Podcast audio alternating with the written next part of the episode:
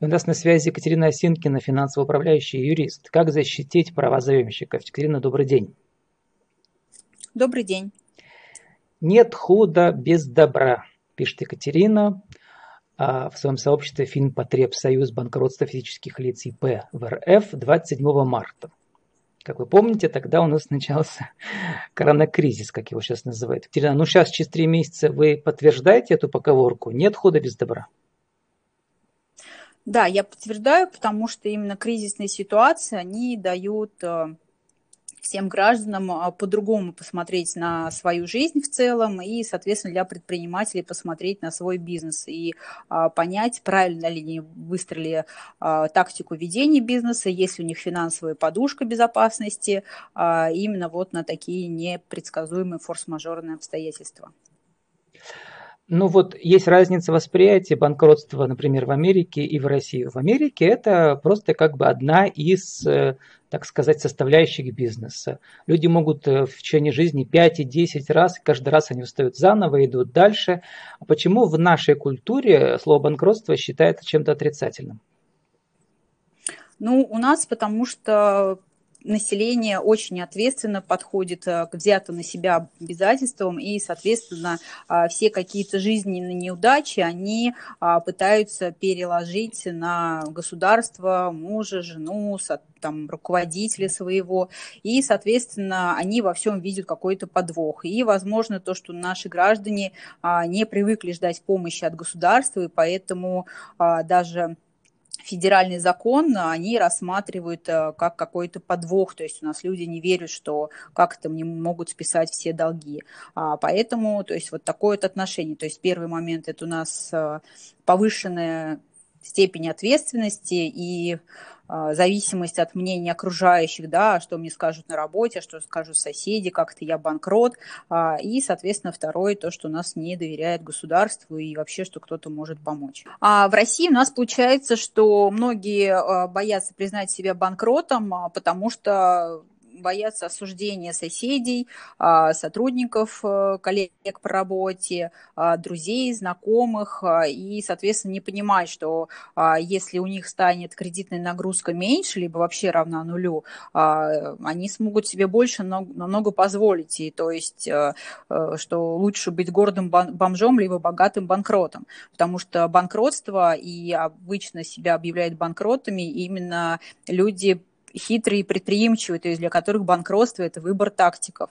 И, соответственно, именно успешные люди себя часто объявляют банкротами, а они могут иметь миллионные счета в офшорных зонах, а, но не желают выплачивать долговые обязательства. А, и поэтому, то есть э, у нас скажем так, юридически подкованные граждане, население они пользуются этой возможностью, а, соответственно, другое, другая сторона юридически не подкованных населения, которое невыгодно государству, ну, потому что каждый может взять кредит и, соответственно, списать себе все долги. А поэтому народ а, у нас не понимает. А вот возвращаясь банкротство... к этим народным мифам, то есть народ боится, что если он брал кредит, э, значит, на фирму, то, соответственно, отберут его последнее жилье. Так ли это? Нет, банкротство физического лица и банкротство юридического лица – это разные совершенно процедуры. Соответственно, у нас а, получается, если происходит банкротство юридического лица, то учредитель не отвечает своим личным имуществом за а, долги, ну, за долги а, его организации, точно так же, как организация не отвечает за долги учредителя физического лица. То есть здесь нужно разделять эти две разные процедуры, то есть это один закон а, о несостоятельности, просто там а, в первой части это банкротство юридических лиц, а, соответственно, вторая часть, которую приняли поправки 1 октября 2015 года, это банкротство физических лиц. И опять же у нас граждане не понимают, что именно вот эти поправки были приняты а, как раз у нас 2015 год, это тоже там был период кризиса, а, чтобы людям хоть как-то помочь, это раз, во-вторых, чтобы не было вот этих э, ну, мертвых душ, да, потому что если у человека есть кредиты, как у физического лица, то есть он не может пользоваться карточками, он не может выезжать за границу, он не может покупать какое-то имущество, соответственно, а, он не может платить налоги, и государству невыгодны вот эти мертвые души. А, и поэтому были приняты поправки в закон о несостоятельности, и, то есть физические лица а, и индивидуальные предприниматели, которые к ним приравниваются, тоже могут себя объявить банкротом и списать себе все долги. И начать жить, соответственно, с чистого листа. Но другое дело, что многие предприниматели, чтобы просто найти наличку, они берут кредиты под залог своего имущества, и тогда все, все Ну, это начинает... залоговые кредиты, да, да, это залоговые кредиты. И все взаимосвязано. То есть как бы нет отдельных денег личных, нет отдельных денег фирмы, все одно и одна петля. Ну, это если поручитель, а, если, получается, учредитель выступает поручителем по кредиту а, своей компании своим личным имуществом. Залоговое имущество – да. Это, это также касается ипотеки, потому что у нас очень многие граждане думают, что если они взяли ипотеку, прописали туда несовершеннолетних детей, что у них не отберут это имущество никогда, потому что они где-то прочитали, что а, единственное жилье не подлежит аресту и реализации. То есть это не касается залогового имущества и ипотечного. То есть это имущество реализовывается и продается с торгов, если есть а, просроченные задолженности и по решению суда обращено взыскание на это имущество. У вас в обществе э, очень есть интересный пост, где вы четко написали три главных совета для всех предпринимателей, оказавшихся в сложной ситуации э, по кредитам. Расскажите коротко для нашего интернет-радио в течение двух-трех минут стратегию поведения в этой ситуации. Ну, Первый совет – это нужно реально оценить свои возможности, свои способности вот, в период э, кризиса, то есть, потому что это не конец, и как у нас думает большинство граждан, что сейчас, а, как только закончится карантин, потому что во всех разных регионах а, по-разному, Москву уже выпустили, Самару до 16 июня продлили, и все думают, что как только закончится карантин, а, по щелчку экономика в стране станет, как, ну, например, в январе 2020 года. Конечно, такое не будет. А поэтому нужно не паниковать и просто хладнокровно и расчетливо оценить ситуацию. Взять листочек, э, многие не ведут даже бюджет, а и физические, и, предприним... и физические лица, и предприниматели, и написать, то есть сколько у вас сейчас доход, какой у вас расход и в ближайшее время планируются ли какие-то у вас доходы, и какой рынок будет э, в ближайший месяц, два, три, полгода, потому что сейчас уже идет конкуренция а, не брендов с брендами, а брендов, например, одежды с брендами ну, каких-то услуг, например, потому что граждане уже сейчас выбирают, то есть им купить лишнее платье или пойти сделать маникюр. А, соответственно, если есть открытый ИП, если есть открытый ИП и накопил задолженность а, по налогам за аренду перед контрагентами, то есть смысл это ИП закрыть. А, его закрывают абсолютно там, за 160 рублей госпошлина на сайт налоговой инспекции, любой предприниматель заходит и легко может закрыть свое ИП. То, что говорят э, налоговые инспекторы, что мы не закроем ИП, пока у вас есть долги, то есть это неправда. При подаче заявления в налоговую инспекцию э, она обязана закрыть индивидуального предпринимателя, а, и, соответственно, долги, которые есть, они уже переходят на физическое лицо. И вот уже тогда, когда долги перейдут на физическое лицо, ИП будет закрыто, а гражданин а, по 127 федеральному закону, то есть о несостоятельстве, обращается в арбитражный суд по факту возникновения трудностей погашением обязательств в своей области и пишет заявление, чтобы ему списали все эти долги. То есть вот это как раз и называется процедура банкротства.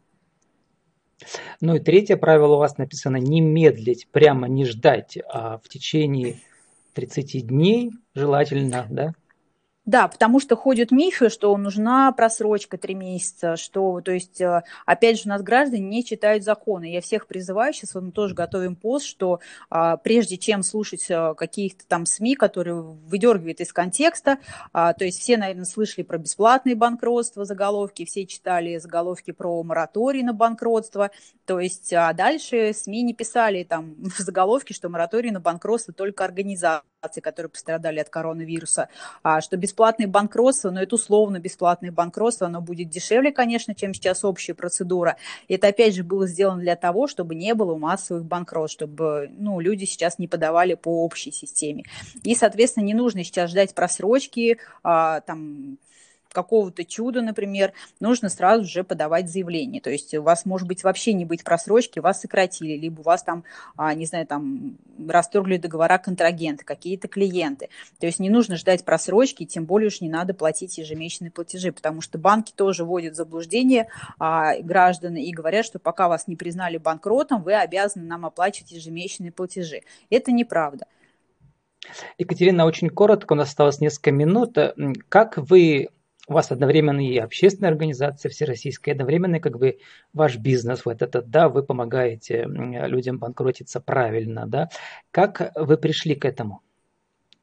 А, я, я раньше была ну, работала в банковской системе, а потом а, я была председателем многих политических партий, гражданской силы, партии «Зеленые», «Правое дело», а потом, а, когда граждане, которым выдавали кредиты, стали уже обращаться в частном порядке за защитой своих прав а, по возврату комиссии заведения судного счета, а, у нас была идея создать даже политическую партию «Кредитная амнистия», мы ее пытались зарегистрировать, и потом я стала председателем э, общероссийской общественной организации «Финпотребсоюз», у нас 49 региональных отделений, и мы занимаемся защитой прав потребителей финансовых услуг, то есть это вкладчики, дольщики, инвесторы, страховые страхователей, то есть все, что связано с рынком финансов. А, и, соответственно, когда вот э, началась процедура банкротства, мы вносили поправки в этот э, закон, тоже давали свои рекомендации как общероссийская общественная организация, а, и также работаем при взаимодействии с Центробанком, с Роспотребнадзором. Я вхожу в рабочие группы региональные а, Центробанка, Роспотребнадзора и губернатора по повышению финансовой грамотности. В общем, кому интересно, приходите в сообщество, у вас там много тысяч подписчиков. Екатерина, что самое важное в сообществе, чтобы его вести, чтобы оно было полезное и как бы нужно людям в кризис? Ну, самый важный, я хочу сказать, что нужно делать, э, то есть именно в плане продвижения или в плане вот, то есть э, контента? Ну, получается, вы делаете и то, и другое. Вы продвигаете свой бизнес э, консультационный, да, и одновременно вы просвещаете народ. Ну, главное, чтобы сообщество было полезное. То есть э, у нас люди все в соцсети приходят либо развлекаться, либо за полезностью. Поэтому, соответственно, ваше сообщество должно а, либо быть полезное, либо развлекательное. А, поэтому в зависимости от э, вашей целевой аудитории а, и, соответственно, то есть э, писать всю правду. Я считаю, что, то есть, вот, например, у нас нет такого, что а, мы пишем а, какие-то хайпы и так далее, да, чтобы а, люди к нам обращались. Если есть бесплатное банкротство, мы пишем, что нету бесплатного банкротства, просто это выдернуто из контекста средства массовой информации. Все, и мы уже расписываем. Если а, есть кредитные каникулы, но они невыгодны, эти кредитные каникулы. А, поэтому, то есть, я рекомендую писать всю правду и быть полезным людям. У нас осталось 30 секунд на вашу деловую аудиовизитку. Кто вы, что вы, какие платные услуги оказываете и как вас найти? А, найти нас можно в сообществе Финпотребсоюз банкротства физических лиц. Также вы можете написать э, в сообщении группы, позвонить э, по нашему номеру телефона, либо в сообщении группы написать. Э, мы оказываем услуги по банкротству физических и юридических лиц по всей России. То есть мы с вами являемся финансовыми управляющими. А, процедуру мы проводим дистанционно. То есть, опять же, это миф, что нельзя проводить дистанционно, когда все суды были закрыты на карантин. А, заседания велись дистанционно через видеоконференции. Некоторые суды через WhatsApp, а, поэтому то есть мы работаем со всеми гражданами, предпринимателями по всей России. С нами была Екатерина Осинкина, финансово управляющий юрист. Как защитить права заемщика? Екатерина, спасибо и удачи вам. Вам спасибо, до свидания.